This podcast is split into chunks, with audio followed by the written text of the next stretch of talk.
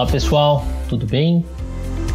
Hoje, dando continuidade à nossa programação do SBU Universidade aqui no UroTalks, convidamos o Dr. Marco Lucon, que é professor assistente na disciplina de Urologia da Faculdade de Medicina da USP, para conversar um pouco com a gente sobre tuberculose urogenital. Vamos ouvi-lo. Olá, amigos do SBU, amigos do Proteus. É mais uma vez um prazer poder estar aqui e conversar com vocês sobre tuberculose urogenital. Bom, nós vamos começar aqui lembrando que a micobactéria tuberculose é uma bactéria muito virulenta. E para falar sobre ela, nós vamos passar sobre história e epidemiologia, sobre etiopatogenia, sobre diagnóstico e, por fim, sobre tratamento. Um pouquinho de história só para lembrar: essa micobactéria foi descoberta por Robert Koch em 1882 e ela mudou a história da humanidade, porque, como a gente vai ver, ela afeta praticamente todas as pessoas. 30% da, da população mundial hoje é portadora de micobactéria tuberculose, 1,7 bilhões de pessoas. E como eu disse, ela é a micobactéria mais virulenta do ser humano. Existem outras micobactérias. Um indivíduo pode afetar 10 a 15 pessoas ao ano. Então ela tem um poder de se espalhar muito grande. No Brasil, ela chega a cometer de 30 a 45 milhões de pessoas. Essa doença tem um perfil socioeconômico importante, acometendo pessoas menos favorecidas. E tem apresentado uma recrudescência da, do seu desenvolvimento. Por que isso? Porque o bacilo tem mudado a sua composição, ele tem ficado mais resistente, mas fatores como migração humana, fatores como AIDS e pobreza, como disse aos senhores, portanto, socioeconômico, explicam essa capacidade dela se espalhar, ela realmente ficar efetiva. O Brasil é o vigésimo caso, com 9 milhões de infectados em 2013, e esse número depois veio a crescer. Felizmente, no nosso país, a epidemiologia é estável. Aqui você tem as diversas regiões é, do sul, sudeste, norte e nordeste, e a gente vê que, de uma forma geral, ao longo da, dos últimos quase 20 anos, a incidência por 100 mil habitantes está mantida. Por outro lado, o coeficiente de mortalidade caiu nos seus pacientes em quase 30 anos. Existia uma taxa maior, e porque o tratamento da tuberculose no Brasil é modelo e, de uma forma geral, funciona bem, a gente conseguiu bons resultados na área de mortalidade. Entrando um pouquinho agora na tuberculose urogenital, que é o foco da nossa aula, vamos lembrar que a forma extrapulmonar de tuberculose é, representa apenas 10% dos casos, 90% são pulmonares. E a urogenital é uma forma extrapulmonar, que é o segundo tipo mais comum de tuberculose, para linfonodal. Há trabalhos que invertem essa relação, mas de uma forma geral, a urogenital é a segunda mais comum. Os homens são mais afetados que as mulheres, e a idade média do, do cometimento urogenital é em torno de 40 anos, com uma variação muito grande. A gente vai entender por que, que é essa idade média na forma urogenital. No Brasil, 10% dos pacientes que desenvolvem tuberculose pulmonar acabam levando a apresentar um quadro urogenital. Mas é interessante que só 36% deles têm história clínica ou radiológica prévia. Portanto, você pode estar em frente a um paciente com tuberculose que vai negar ter tido tosse, que vai negar ter tido raio-x comprometido ou qualquer outro tipo de exame, mas se você não lembrar da doença, você não faz diagnóstico porque ele não tem antecedente. Então, a tuberculose é uma coisa muito importante que eu vou falar agora, tem que estar na cabeça da gente, porque um terço dos pacientes não tem antecedente nenhum. E se você não conhece a doença na hora que você vira o quadro, você não é capaz de fazer o diagnóstico. Como é que a gente pega a tuberculose urogenital? Primeira forma, tem que pegar a tuberculose pulmonar através da inalação do bacilo. Isso todos os senhores e as senhoras conhecem. Quando a gente inala o bacilo, você vai desenvolver a tuberculose pulmonar. É nessa fase que você tem uma bacilemia importante que vai acometer diversos órgãos e do nosso interesse a parte urogenital, rins, próstata e etc. Nessa fase pulmonar, já se instala a doença em 7% do trato, dos, dos pacientes no trato urogenital. A gente demora 12 semanas, em média, para conseguir uma resposta imune. Nesse período, a doença está se espalhando. Como é que ela se espalha? A principal forma de espalhar, de disseminação a partir do pulmão, é hematogênica. Existem linfáticas, inoculação direta, até transmissão sexual, veja os senhores, né? A gente não pesquisa como DST, porque é raro, mas é descrito de uma forma ascendente. Mas de longe a forma hematogênica é a mais importante, e é isso que tem que estar na nossa cabeça, forma hematogênica principalmente. Bom, aquilo lá cicatriza, forma um granuloma, e depois de seis meses, muitos pacientes, a maioria deles vão estar assintomáticos sequer foram tratados se não foram investigados. Com o passar dos anos, em média 20 anos, mas isso pode ser de 1 a 46, um dos focos que estava lá quiescente no rim, ele se reativa. Reativa principalmente em pacientes com imunodeficiência. Então, os pacientes que têm HIV, diabéticos graves, desnutridos, ou mesmo aquele que usam corticoides uh, em altas doses e cronicamente. É por isso que a idade de acometimento que a gente viu lá no começo dos pacientes, na, na forma urogenital da tuberculose, é aos 40 anos. Porque o paciente pega na fase adulto jovem, 18, 20 anos, e esse foco fica quiescente, e 20 anos depois ele vai ter a forma uh, urogenital por reativação. Lembrando que existe é, grande variação. Muitas vezes essa doença está latente, e a chance de reativação, como a gente está vendo aqui, é baixa é 5% nos primeiros uh, dois anos e ela aumenta 5% a cada ano.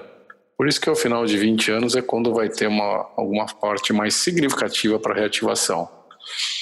A partir dessa reativação do foco renal, você tem uma destruição do parênquima renal com granuloma, cavitação e dilatação calicinal. Então, tipicamente, esses rins, eles têm os cálices todos dilatados, mas não têm a pelve dilatada. Então, uma diferenciação para quem está ainda aprendendo, não é uma hidronefrose franca, não tem dilatação pielocalicinal, é só dilatação calicinal. As pelves estão é, vazias, por destruição mesmo do parênquima. Isso acarreta uma descarga de bacilos enorme, uma alta bacilúria no ureter. O que, que acontece com o ureter? Ele vai sofrer uma agressão intensa, levando a múltiplas estenoses, Há quem diga até que tem ureter em sacarrolha na literatura estrangeira. Mas isso quer dizer que ele fica em rosário, em várias múltiplas estenoses, também completamente destruído pela ação do bacilo. Esse bacilo, obviamente, vai cair na bexiga e vai levar à contração vesical. Então vejam os senhores aqui que houve destruição do rim unilateral, destruição do ureter e contração da bexiga que está praticamente é, destruída. É claro que uma bexiga pequena pode levar um refluxo contralateral, porque ela perde a sua capacidade volumétrica. E aí o que, que acontece com esse lado? Acontece uma hidronefrose do rim contralateral. Essa aqui é a apresentação mais comum da tuberculose urogenital no nosso meio. E assim como eu chamei a atenção para a rota hematológica de disseminação, chamo a atenção dos senhores para esse tipo de apresentação. Exclusão renal com destruição calicinal bexiga contraída e refluxo com hidronefrose contralateral. Se o paciente não for tratado, a evolução disso é para perda de função e o paciente fica com insuficiência renal. De uma forma geral, como são os sintomas do paciente, uma vez que a gente viu a, a forma de desenvolvimento da doença? Metade deles vão ter sintomas miccionais, a bexiga está pequena, isso é fácil de entender. Hematúria pode acontecer também pelo essa, todo esse processo de descarga e agressão do trato urinário.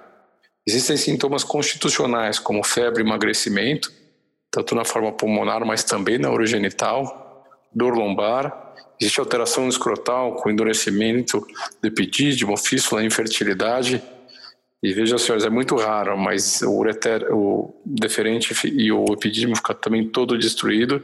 Basicamente, o paciente tem oligospermia. Existe uma parte dos pacientes que não tem sintoma, eles só apresentam o quadro clínico radiológico, perdão, quadro radiológico sem quadro clínico. Lembrando os senhores que lá no começo a gente também comentou da importância de que um terço dos pacientes não tem história clínica e radiológica.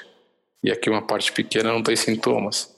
Então, se a gente não lembrar da tuberculose, muitas vezes a gente não faz o diagnóstico. Como é que a gente tem que saber, então, quais são os pacientes que a gente vai pensar nisso daí, da tuberculose, né? A gente tem que fazer suspeita. Aquele paciente que tem sintoma miccional crônico e que você não consegue explicar a razão do sintoma miccional, basicamente a bexiga pequena, paciente que tem infecção de repetição de urina, do trato urinário, e principalmente naqueles casos em que existe piúria estéreo, ou seja, leucócito degenerado e a cultura de urina básica, a cultura rotineira de urina, não cresce nada. Esse paciente é absolutamente candidato a ser investigado para tuberculose urogenital. Infecção de urina de repetição e estéreo lembra muito tuberculose urogenital. Então, voltando àquelas mesmas lembranças, um terço clínico radiológico ausente, disseminação hematogênica, exclusão renal de um lado com bexiga pequena, hidronefrose contralateral. E aqui chama a atenção de olhos dos senhores e das senhoras para piúria estéreo. Pode ter hematura, como nós vimos, pode ter orquepididimite também. Quando a gente vai ver o quadro radiológico, acabei de falar aos senhores e senhoras, rim excluso, bexiga contraída e refluxo vésico ureteral olhou uma imagem desse jeito, olhou uma cistografia, uma, uma orografia escritora, ou que seja uma tomografia que faça alguma forma de diagnóstico assim, tem que lembrar de tuberculose urogenital. Como eu disse, senhor, a destruição do parênquima renal com cavitação, regularidade e até linfadenomegalia. Como é que faz o diagnóstico? Classicamente, a gente identifica o bacilo de Koch na urina prosioniense. Mas felizmente existem técnicas de PCR, que são técnicas mais rápidas. Você colhe a primeira urina da manhã por seis amostras, está amplamente disponível e a melhor coisa para se pedir do ponto de vista prático. PCR na urina da manhã para tuberculose. Existe sempre a cultura que é o método gold standard. O problema da cultura é que ela demora muito para fazer diagnóstico, porque ela demora para ficar pronta. Então o método é bom, mas infelizmente ele é lento. Lembrando aí que são três a seis amostras da manhã, porque a gente retém a urina, deve ter mais bacilura nessas fases, por isso a tentativa de identificação, e numa só não consegue. Cistoscopia você pode fazer? Pode fazer. Geralmente a gente só faz se a suspeita clínica está evidente, o quadro clínico, o quadro radiológico é evidente, o paciente teve os sintomas típicos, tem história, mas você não acha o bacilo. Fala, puxa, é ou não é?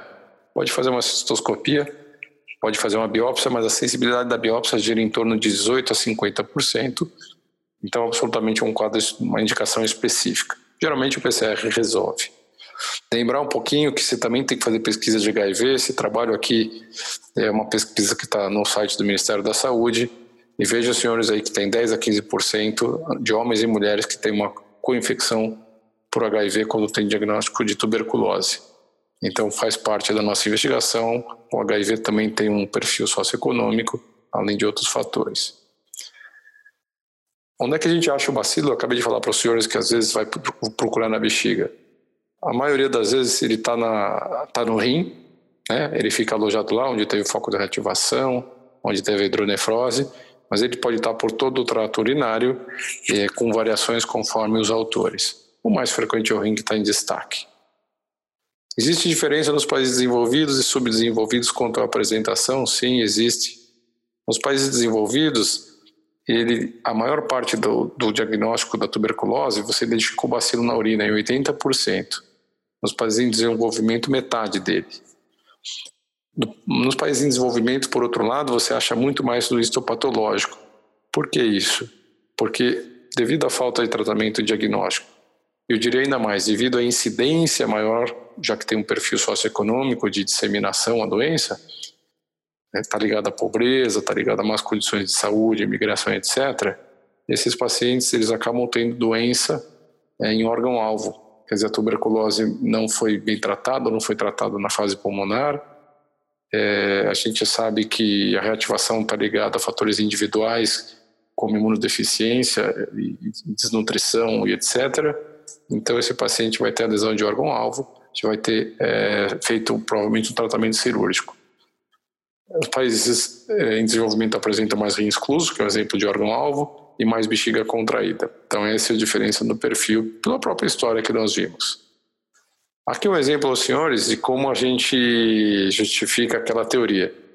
Veja aqui na nossa imagem à esquerda, a imagem grande, em que você tem um rim funcionante unilateral e você tem uma bexiga pequena com exclusão do rim contralateral. Porque ele acomete o rim, contrai a bexiga, causa refluxo e lesa o outro rim. Na imagem menor, aqui à direita, a gente vê também a bexiga pequena, cheia de divertículos, o próprio ureter com acometimento e a uretra também ela está aqui destacada. Existem casos em que você já tem a tuberculose instalada urogenital, o paciente tem o rim funcionante e quando você faz tratamento ele exclui o rim. Puxa vida, eu perdi o rim? Não, absolutamente. Já era um rim doente com acometimento franco, e o tratamento acabou levando a esse processo, simplesmente acelerou o que já ia acontecer. Veja, senhores, então a imagem grande à nossa esquerda com os dois rins na orografia excretora, na imagem menor a exclusão do, do rim esquerdo e comprovando na nefrectomia na foto colorida abaixo, esse rim todo cavitário com parênquima todo destruído, quer dizer, numa função já limítrofe.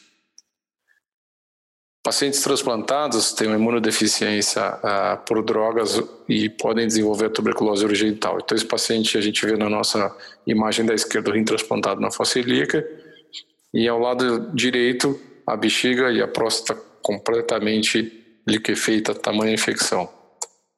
Esse paciente desenvolveu estenose do ureter, do, do enxerto, depois do tratamento, aí o cistoscópio injetando contraste na bexiga, na nossa imagem à esquerda, e acabou tendo que ser submetido a uma nefrostomia de urgência até que pudesse ser tratado definitivamente. Então também aqui a gente vê o tratamento levando algumas consequências, obviamente em doença já com um órgão-alvo e não simplesmente por causa da droga, né? Como é que trata farmacologicamente? A gente deve tratar após a confirmação histológica ou microbiológica. Mas a gente lembra os senhores lá o começo da conversa, um terço dos pacientes não tem história, em alguns casos a gente não consegue identificar o bacilo. Portanto, se ele tiver um quadro clínico, laboratorial e radiológico típico, ainda que não seja identificado o bacilo, está sem autorizado a fazer o tratamento farmacológico. Classicamente são quatro drogas, isoniazida, rifampicina, pirazinamida e etambutol ou streptomicina, por seis meses. Lembrar que a pirazinamida foi introduzida por causa de resistência do bacilo. Isso é uma pergunta importante que se faz e que a gente tem que lembrar.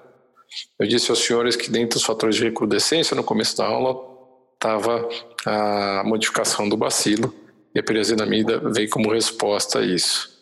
Quando a gente trata esses pacientes, tem que tomar cuidado com pirazinamida por ser patotóxica e o tambutol porque pode acometer os nervos ópticos causando neurite óptica, então eles têm que ser suspensos por dois meses. E aí você continuaria o tratamento só com isonazida e rifampicina por mais quatro meses. No entanto, existe uma, uma chance do paciente recidivar de quase 20%, principalmente em pacientes mais desnutridos, que é justamente o perfil desses casos. Então, o que, que se faz? A gente acaba tratando nesses pacientes de alto risco por nove meses. E isso deve ser uma, uma regra geral, tratar por nove meses. Felizmente, existem agora opções com tratamento que condensa a maioria das drogas, de forma a facilitar a aceitação do paciente. Metade dos pacientes que têm a tuberculose urogenital acabam sendo operados. A gente já comentou um pouquinho e mostrou a imagem dos lesões de órgão-alvo. Esse é o principal fator de, de cirurgia. O que, que, se faz nos pacientes? Ou você faz a cirurgia ablativa, em que se remove um órgão doente, que é o rim ou epidídimo, por exemplo, ou você reconstrui, reconstrói o trato urinário. A gente viu aquele rim que tinha ureter é, estenosado, mas também tem que ampliar a bexiga nos casos com a bexiga pequena. Quando que se opera de quatro a seis semanas depois do tratamento farmacológico, esses pacientes, mesmo que são tratados, mesmo que sejam operados, tem que se fazer segmento de 10 anos, porque podem ter problema. Vamos lembrar que na fisiopatologia, depois de 20 anos em média, o rim é, tem um foco que se reativa em relação à tuberculose e aí desencadeia toda a lesão do trato urogenital. E aí você pode discutir se é necessário ou não tirar o rim. Se o paciente tem sintoma, está com pus obsedado, não há discussão. Mas se aquele rim está excluso, mas está, entre aspas, assintomático ou com pouco sintoma, precisa tirar ou não precisa? Existem vantagens da nefrectomia, ela diminui a, a, a chance de recidiva. Um paciente que tratou por seis meses forma, do, com remédio, que fez nefrectomia do rim excluso, ele tem menos de 1% de recidiva da doença. Porque por mais que a gente use remédio, pode existir foco de bacilo ainda naquele rim excluso. Então existem autores que, que indicam a nefrectomia sempre, ou quase sempre. Diminui sintomas irritativos também, por conta dessa bacilura que nem sempre a gente identifica. Esses pacientes podem melhorar hipertensão, se forem hipertensos, claro, em 65% das vezes, evita abscesso. Por outro lado, pode-se observar se não houver dor, infecção ou sangramento. Existem trabalhos de segmento por 20, 22 anos e o paciente não precisou de cirurgia. Então, a nefrectomia do rim excluso pode ou não ser feita, existem algumas vantagens, mas não é obrigatória. A bexiga pequena a gente acaba tendo que ampliar porque o paciente não consegue viver com isso. Vejo os senhores aqui no rim excluso, né, completamente é, destruído, sua parte parênquima com cálices totalmente dilatados, foi feita a nefrectomia e a foto colorida mostra então a dilatação dos, dos pares. Eu vou mostrar aqui, ó, dos cálices completamente destruídos. Da mesma forma, esse paciente, é, na imagem nossa da esquerda, tinha aqui um rim dilatado, a hidronefrose por uma bexiga pequena. Vejam, senhores, o rim esquerdo é, ausente. E o que foi feito? Uma nefrostomia, já que ele tem um ureter em saca-rolha, todo tortuoso, e não havia drenagem da urina com perda de função. Depois esse paciente foi ampliado com ilho seco, uma parte do ilho do seco, a gente pode usar a junção na válvula e ele melhorou a hidronefrose e restabeleceu a função renal. Isso aqui é o que se, se faz quando vai usar um ilho, veja o segmento do ilho distal e um pedaço do seco. Você pode testar a válvula iliocecal para ver se, se isso vai te ajudar. Então veja o senhor da imagem da esquerda aqui, uma sondinha está enchendo o, o seco e isso aqui se transmite para o ilho mostrando um refluxo do seco para o ilho. Por que, que a gente estuda isso? Porque você pode anastomosar a porção ileal no ureter, pode ampliar a bexiga com o seco, e você não quer que a urina retorne para onde vai ser a anastomose ureteral. Quando você tem a válvula competente, que é o caso aqui, ó, que está a, a mangueirinha escondida, você encheu o seco, o ilho está murcho. Então, se você jogar essa porção secal na bexiga e anastomosar o ilho no ureter, um vai ter refluxo de urina da bexiga para o rim, via uh, ilho, e o paciente vai preservar a função renal. Então você pode estudar a válvula para servir para você. Anastomose vésico-colônica é mais ou menos o que a gente sabe. Aqui então a bexiga aberta, a gente consegue ver a sonda, veja o tamanho da bexiga. E aqui o cólon já anastomosado, é, podendo fazer ampliação vesical. Aqui essa mesma imagem mostrando aos senhores. Então vejo aqui toda a bexiga, aqui a porção do ilho, anastomose dos dois ureteres nesse caso, e aqui a bexiga ampliada com capacidade bastante satisfatória. Você pode usar o cólon sigmoide, a mesma coisa na foto da esquerda, você destubuliza o cólon, veja aqui então a sondinha, a bexiga e a ampliação do cólon já destubulizado com uma capacidade boa e o paciente evoluindo bem. A ampliação com colo sigmoide ou com, com ilho, que é o que se faz mais atualmente, elas são equivalentes em termos da literatura, vai um pouco da preferência do cirurgião e do que é possível fazer na hora. Hoje em dia se faz muito, com muito mais frequência, se utiliza o ilho, o que a gente faz é o que está na literatura, você solta o peritônio da bexiga, como na foto está é, representado no esquema também, você escolhe a sua porção de ilho é, um pouco longe da válvula, né, 30 centímetros, varia um pouquinho. Se no segmento de ilho que você vai fazer a ampliação, que pelo menos 15 centímetros da válvula, precisa ser 30. 30 você pega o segmento a ser ampliado. Faz a interectomia, você abre a, a, aquele segmento de 30 centímetros do ilho para desubilizar, e aí, então você anastomosa na bexiga, como os senhores conhecem, como mostra o esquema. Vamos discutir um casinho, a gente já está terminando aqui mas para esclarecer casos reais. Essa aqui é uma senhora de 53 anos, esse caso foi apresentado na, na reunião é, da disciplina de urologia da Faculdade de Medicina da USP. É um caso que é verdadeiro. Ela veio com o, o serviço de, do Hospital das Clínicas com dor torácica fazia uma semana e ela desenvolveu paraplegia completa de membros inferiores, ao nível de T8. Apresentou também incontinência urinária. Era uma senhora hipertensa, em uso de insulina é, por diabetes também, de antecedentes de uma laqueadura e ex-tabagista. Veja a tomografia que ela realizou, a destruição completa da coluna em nível de T7, e na imagem abaixo, inclusive, com compressão posterior e uma curvatura importante. Então veja aqui, T7 completamente destruída. Ela foi para o Trodese, foi para limpeza cirúrgica e a costura mostrou um micobacterium tuberculose multissensível. Ela foi tratada pelo esquema com quatro drogas e houve recuperação parcial motor e sensível, sensitível, né? Portanto, ela conseguiu deambular sem auxílio e ainda ficou com incontinência urinária. Fomos progredir para a investigação do trato urinário, somos urologistas, então essa aqui é tomografia mostrando nas imagens de cima o rim esquerdo perfeito e o rim direito completamente destruído, uma grande dilatação calicinal, sem dilatação da pelve. A bexiga lá embaixo também está toda espessada. A urografia, a uretrocistografia acabou mostrando uma bexiga muito pequena, inclusive com divertículos, que era típico uh, desse quadro de tuberculose urogenital, rim excluso, bexiga pequena. Ela foi então ampliada com ilho destubulizado, Vejam os senhores aqui a bexiga aberta na primeira foto, a gente pegando o ilho terminal a 15 centímetros em ampliação com segmento de ilho. Vamos passar uma mensagem para os senhores, como é que a gente faz então, para resumir tudo que nós falamos. Se o paciente tem hematúria macroscópica, aí você tem que fazer uma investigação com imagem, né? A gente lembra de outras doenças, como infecção urinária, lembra como tumor, alguma neoplasia do trato urotelial, mas você tem que lembrar da, da tuberculose urogenital, porque se você não lembrar, você não faz diagnóstico. Se o paciente tiver uma hematúria microscópica persistente, dissemos aos senhores, piúria, estéreo, infecção recorrente, ou sintoma irritativo, que você não sabe explicar, de novo, tuberculose urogenital não é a coisa mais comum, mas quando você excluiu as, as doenças mais comuns, vá pensando em tuberculose, peça seis amostras de urina para PCR ou eventualmente cultura de para cultura, mas lembrando que ela é muito demorada.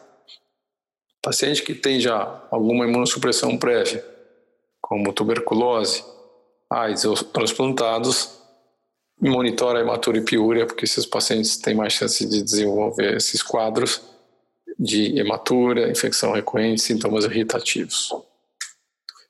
Enfim, o diagnóstico precoce faz diferença, a gente vê os países desenvolvidos e subdesenvolvidos. Então lembra, pior estéreo, sintomas irritativos, imunossuprimidos, vai ver a urina. Quero agradecer aqui os demais autores contribuíram muito para essa aula.